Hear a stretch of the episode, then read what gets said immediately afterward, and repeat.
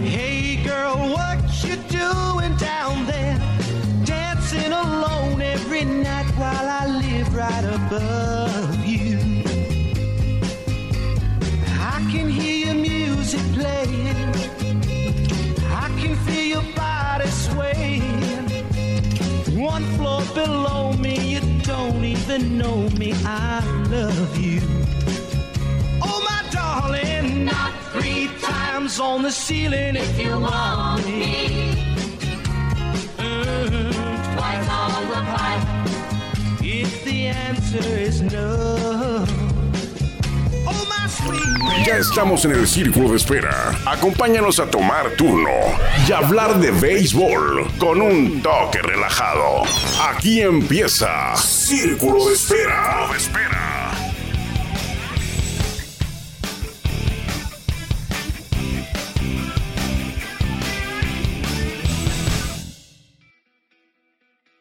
¿Qué tal? Muy buena tarde, buenos días, buenas noches, depende a la hora que nos esté usted escuchando. Esto es Círculo de Espera. Yo soy Armando Esquivel y hoy es martes 12 de diciembre del 2023. Para algunos es el inicio del afamado maratón, que yo creo que nadie cumple, ¿eh? es una exageración, pero bueno, el maratón Guadalupe Reyes del 12 de diciembre al 5 de enero, tomar todos los días.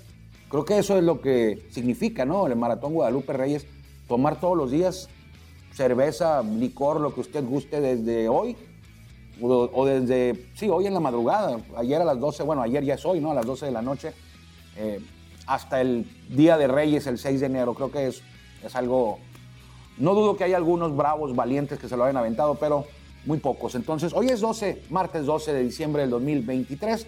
Soy Armando Esquivel, estamos transmitiendo desde Tijuana, grabando desde Tijuana este espacio al que llamamos Círculo de Espera en su edición 824.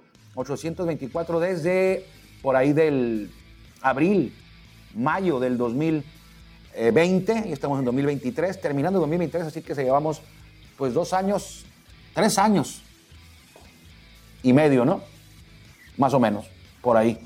Y hoy quiero iniciar agradeciendo a todas las personas que amablemente nos respaldan más allá de solo escucharnos, como es el caso de Benjamín Sandoval, Benny Sandoval, Robert Martínez y su familia. Benny está en Campeche, allá nos escucha todos los días.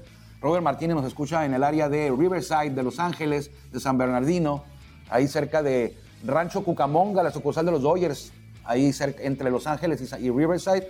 Eh, Andrés Arce Olachea hasta La Paz, Baja California Sur. José Inés Cervantes Amavisca en Hermosillo. Martín Abril Gurrola en el área de Phoenix, ahí por Tempe, por Mesa, por esa zona. También incluye Tucson y, San Luis Río Colorado y Yuma. Martín Abril Gurrola. Samuel Sánchez, Kevin Blancaide Villanueva, Aarón Fuentes en Los Ángeles, también él es de Durango, pero está en Los Ángeles. Mi buen amigo Cristian Reyes, Armando Lara, mi tocayo, Armando Lara en Playa de Tijuana, él es de Guaymas, pero vive, vive en Playa de Tijuana. Y Cristian Reyes también aquí en Tijuana. Un fuerte abrazo y agradecimiento porque ellos, ellos nos han respaldado y han hecho que este espacio se mantenga con su colaboración, con su apoyo a través del portal de Patreon. Usted lo puede hacer también. Ingresa al portal de Patreon y ahí busque en el buscador, valga la redundancia, Círculo de Espera y puede usted convertirse en nuestros mecenas, en nuestros patrocinadores, en nuestros colaboradores de manera económica con desde, mejor dicho, 100 pesos al mes. ¿Y para qué son esos 100 pesos al mes? Ya se lo he dicho en los últimos meses, valga también otra vez repitiendo las palabras, eh, para que este espacio modesto de Círculo de Espera crezca en el tema de tecnología, en el tema de equipamiento, mejor dicho, para vamos, estamos en el episodio 824, la intención es que llegara al episodio número 1000 y poder hacerlo de manera, en video, con cámara de video, con iluminación, con micrófonos, eh, con todo lo que se requiere para que el Círculo de Espera crezca en esto de la, del equipamiento, eh, para beneficio de usted, más que nada, ¿no? Para que usted lo pueda disfrutar en audio, igual así, y también en video, colgarlo en, Facebook, en redes sociales. sin dejar de hacerlo también aquí en Spotify como usted está acostumbrado. A lo mejor a usted le gusta más en audio, no, no, no tiene caso verme, que me vea usted a mí. Entonces, a lo mejor a usted le gusta más en audio, lo va a poder seguir haciendo también. Esa es la intención. Eh, es difícil porque el equipamiento pues es caro, pero ahí vamos poco a poquito. Cualquier granito de arena va sumando a Círculo de Espera. Muchas gracias a todos ellos y muchas gracias a usted también por acompañarnos. Usted nada más nos escucha, no pasa nada. Eso es importantísimo, el respaldo que nos da usted todos los días en Círculo de Espera Radio. Hoy es 12 de diciembre, ya le decía, y vamos a iniciar con los cumpleañeros del día de hoy. Creo que todos los que tengo en esta pequeña lista, hoy está muy flaca la caballada. Ervin Santana nació en 1982. Orlando Hudson en 1977, cumpleaños hoy, todos ellos los que le estoy diciendo. Steve Farr en 1956 y creo que el más eh, popular de esta lista pequeña es Gorman Thomas. ¿Se acuerda usted de Gorman Thomas? Aquel, le decían Storming Gorman Thomas. Jugó, pues yo, yo lo recuerdo más años con los cerveceros de Milwaukee, aunque pues estoy seguro que debió haber jugado en otros equipos más. Su carrera fue de por ahí de 13 años, no fue muy larga, pero la mayoría, me atrevo a decir que fueron por ahí de 11, 10, eh, han de haber sido con los cerveceros de Milwaukee. También lo recuerdo con marineros de Seattle. Lo recuerdo por las tarjetitas de béisbol. Eh, no está en el Salón de la Fama. Fue un tipo que despachaba cuadrangulares, 268 en su carrera, por ahí de 1.400 carreras empujadas. Eh, su porcentaje de bateo fue bajo, 2.25, se lejos del Salón de la Fama. Y es de esos tipos de los que casi no hay ya, pero antes había más. De esos jugadores robustos, que eran unos roperos grandes y se ponchaban mucho. Se ponchaban mucho, pero pues, a veces les perdonabas la vida porque te bateaban 40 cuadrangulares, ¿no? Así lo hizo Gorman Thomas en alguna ocasión, 45, y luego en alguna ocasión pateó 39, 38, pero pues se metían 175 ponches, 170 ponches. De hecho, Gorman Thomas fue líder de cuadrangulares dos años y fue líder de ponches recibidos dos años también. En alguna ocasión recibió votos para el MVP, pero en el Salón de la Fama su ingreso su primera ocasión en una boleta fue en 1992 y fue debut y despedida. No obtuvo un solo voto al Salón de la Fama. No era de esperarse, ¿no? Pero eh, quizá por ahí alguien despistadón le hubiera votado por él. ninguno. Nadie. Gorman Thomas fue debut y despedida en 1992, perdón, en la boleta del Salón de la Fama. No obtuvo ni un voto para permanecer en la boleta.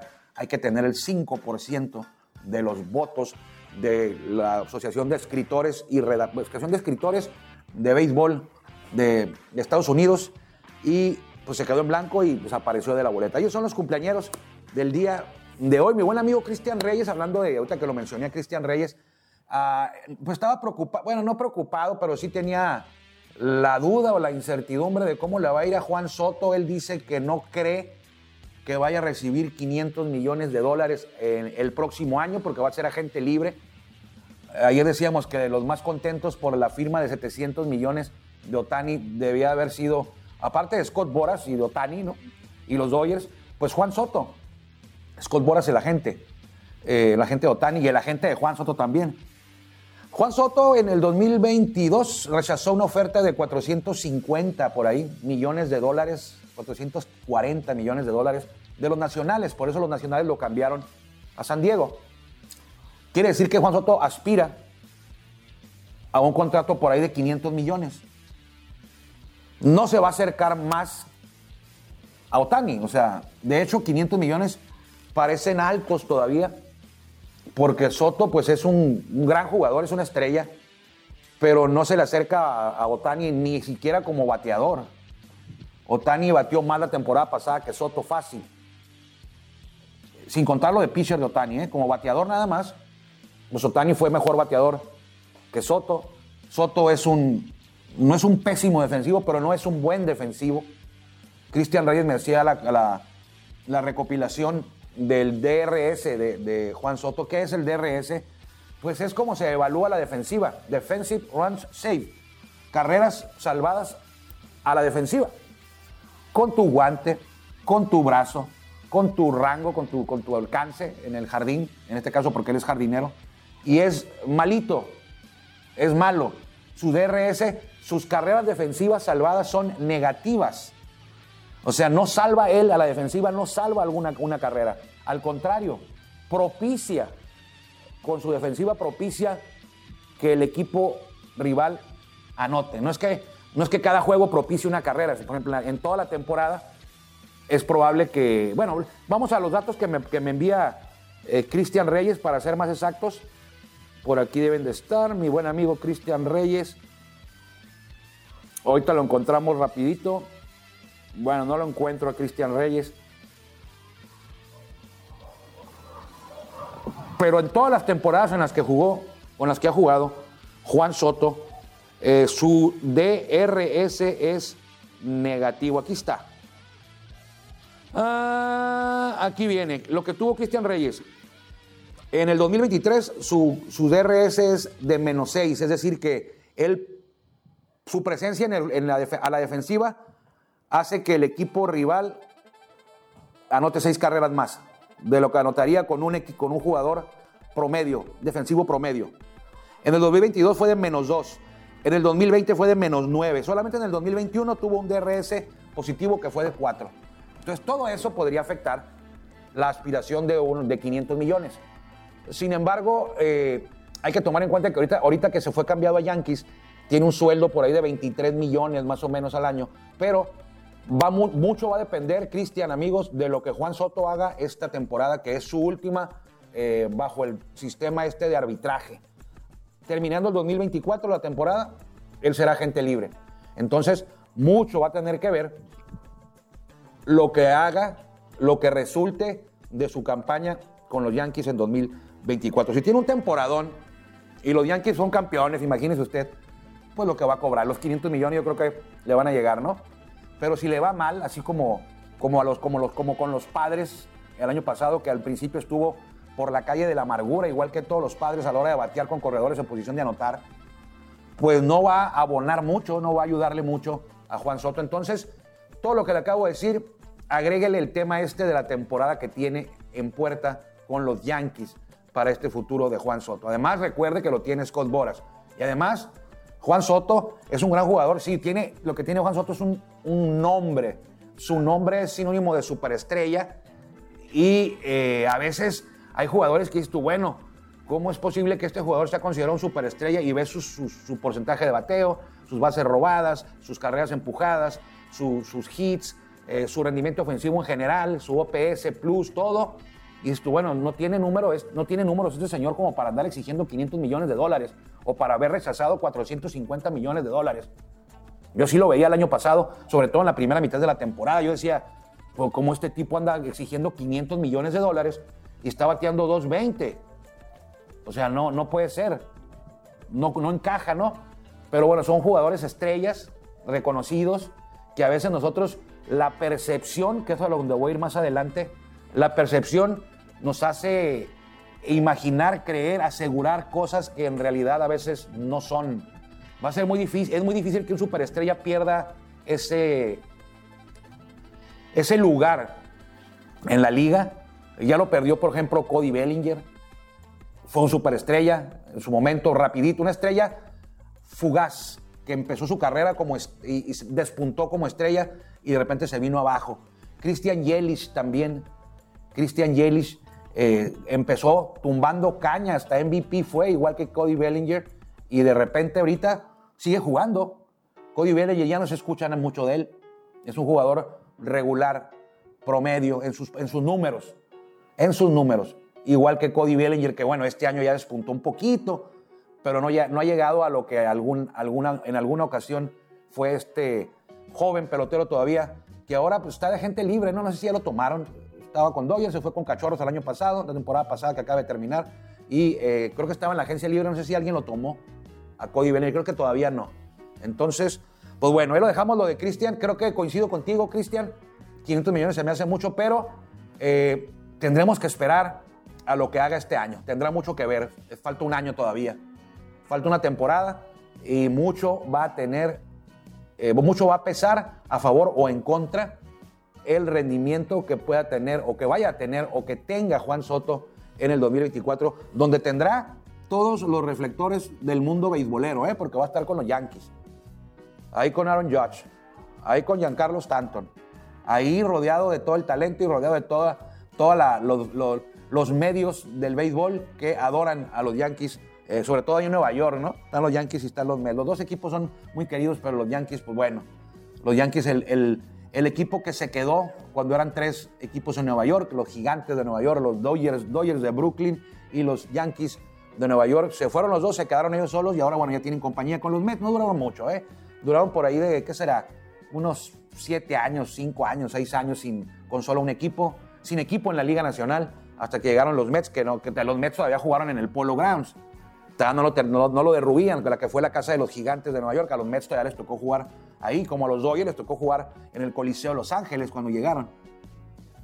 Pero bueno, hablando de percepciones, a veces también, por ejemplo, la percepción que le decía yo de Juan Soto, eh, de esos jugadores que a veces consideramos estrellas y que ya luego revisamos a fondo y dices, bueno, pues hay otros jugadores que tienen mejor, números mejores y, y no, tienen, no están en ese pedestal como Juan Soto. A veces creemos que los Venados de Mazatlán son un equipo competitivo, protagonista todos los años, un equipo grande. No, revísele.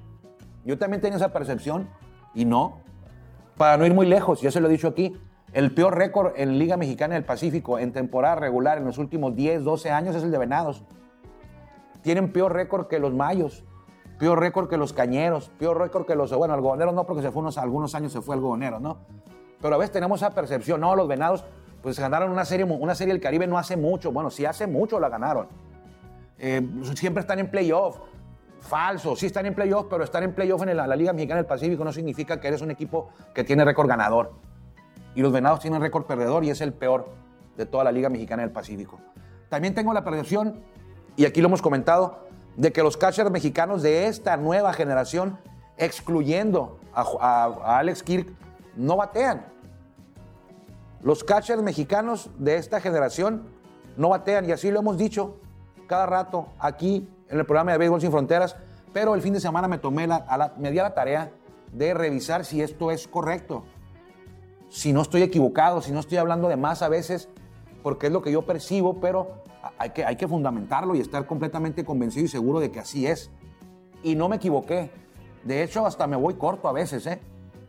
Detrás del plato en México, ahorita en este momento en la Liga Mexicana del Pacífico, hay poco bateo.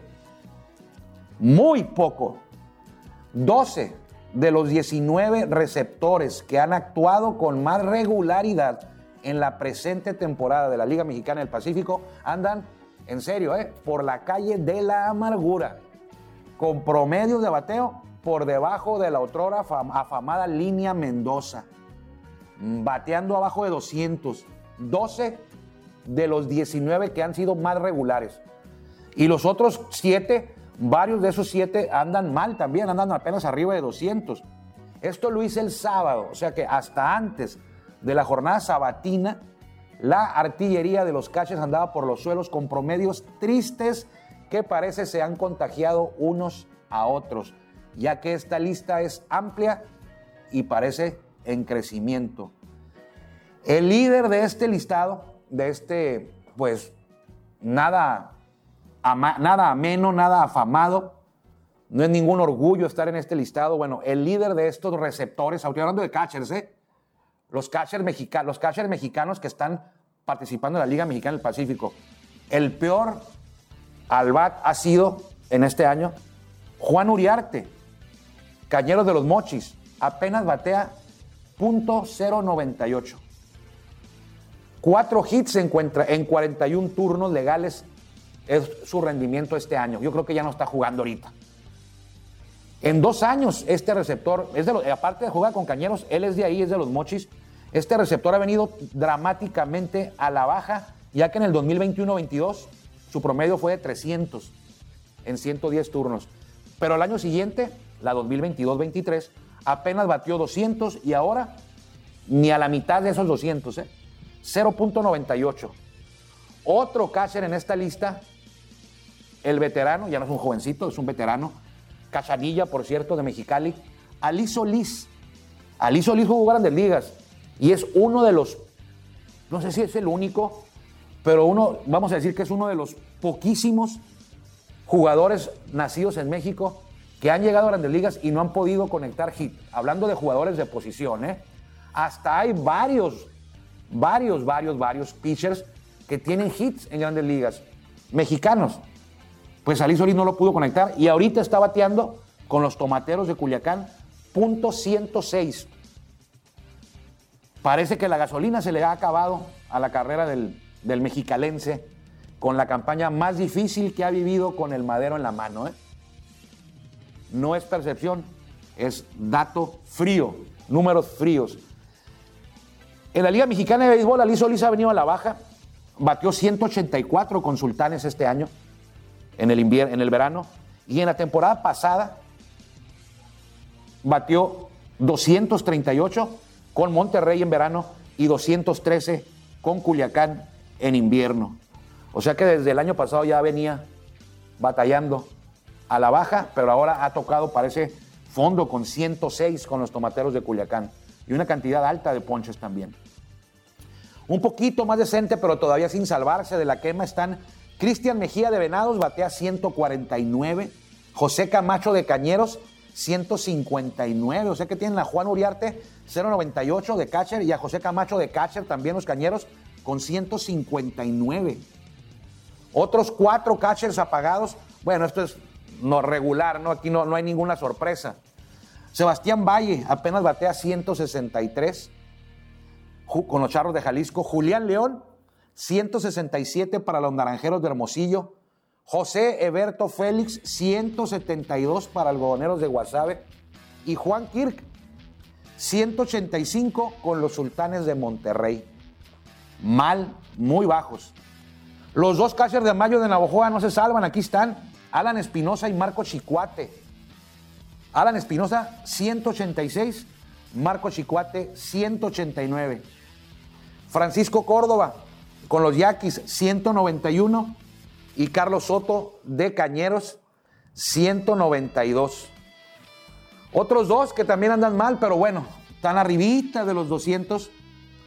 Santiago Chávez, de Yaquis de Ciudad Obregón, 217 y Águilas de Mexicali con Jorge Carrillo, 227 de manera respectiva, es decir, 227 de Carrillo, Jorge, el tijuanense, y el de Saltillo, nacido en Saltillo, pero que juega con los Yaquis de Ciudad Obregón, eh, Santiago Chávez, 217 Santiago Chávez. Pues fíjate, de todos los que les he mencionado, de los, todos los que le he mencionado, algunos veteranos, algunos a, a la mitad de su carrera, algunos más jóvenes, de todos los que les he mencionado, solamente creo que Ali Solís jugó grandes ligas muy poco y no bateaba. 11 turnos no pegó hit. Fue todo lo que tuvo de oportunidad. Ali Solís es cierto, no tuvo mucho, mucha oportunidad, pero tuvo 11 turnos y no pudo conectar de hit. De todos ellos, de los 19 que le he mencionado, bueno, te da falta por mencionar algunos, pero de los, que, de los que le he mencionado y los que le voy a mencionar, solamente uno llegó a grandes ligas, Ali Solís. Los demás, sobre todo los veteranos, como Sebastián Valle, como Jorge Carrillo, como José Berto Félix, pues no llegaron y no llegarán, ¿no? Andan batallando aquí y andan por ahí de treinta y tantos años y andan batallando aquí en México con el madero. Y a veces dicen, no, bueno, es que pues son catchers y pues Carrillo es muy bueno atrás de home para guiar el picheo. Eberto Félix es buenísimo atrás de home, Ali Solís ni se diga, Sebastián Valle ni se diga, pero bueno, hombre, más respeto para el pasaje, no, hay que batear ahí de vez en cuando. Hay que darle a la bola un poquito más, no, no, no, no no, no en 100, pues, no en 150. Un catcher que bate 250, 240, por ahí, 230, bueno, pero 150, 120, 170. O sea, Ali Solís es casi out por regla ahorita. ¿Quiénes son los mejorcitos? Sergio Burruel de Hermosillo, 246. Ricardo Valenzuela de Mazatlán, 264. Alexis Wilson de Culiacán, 267. César Salazar de Hermosillo, pero bueno, ha jugado muy poco César Salazar, 318. Y Daniel Sánchez de los Sultanes, 326. Son los mejorcitos, ellos cinco Solamente 7 se salvan del. Solamente 7 de 19 batean arriba de 200. 12 de los 19 batean abajo de 200 y la mayoría son titulares indiscutidos. Solís, Félix, José Berto Félix, Valle, Jorge Carrillo, son inamovibles casi de la receptoría por su trabajo defensivo, que ahí no hay ninguna mancha, ¿no? Es bien conocido, y no lo digo yo y no lo dicen aficionados, lo dicen pitchers, pitchers que trabajan con ellos, que eh, son muy buenos durante el juego atrás de home. Todo lo que incluye estar detrás de home. Pero yo digo, insisto, hay que batear un poquitín más, ¿no? Ahí se lo dejo porque es una percepción, ya dejó de ser percepción. No, ya no, ya no, ya está ahí documentado, fundamentado, con datos fríos, con números fríos, para poder ahora sí estar, estar seguro de cuando decimos, la, esta generación de catchers mexicanos no batea nada.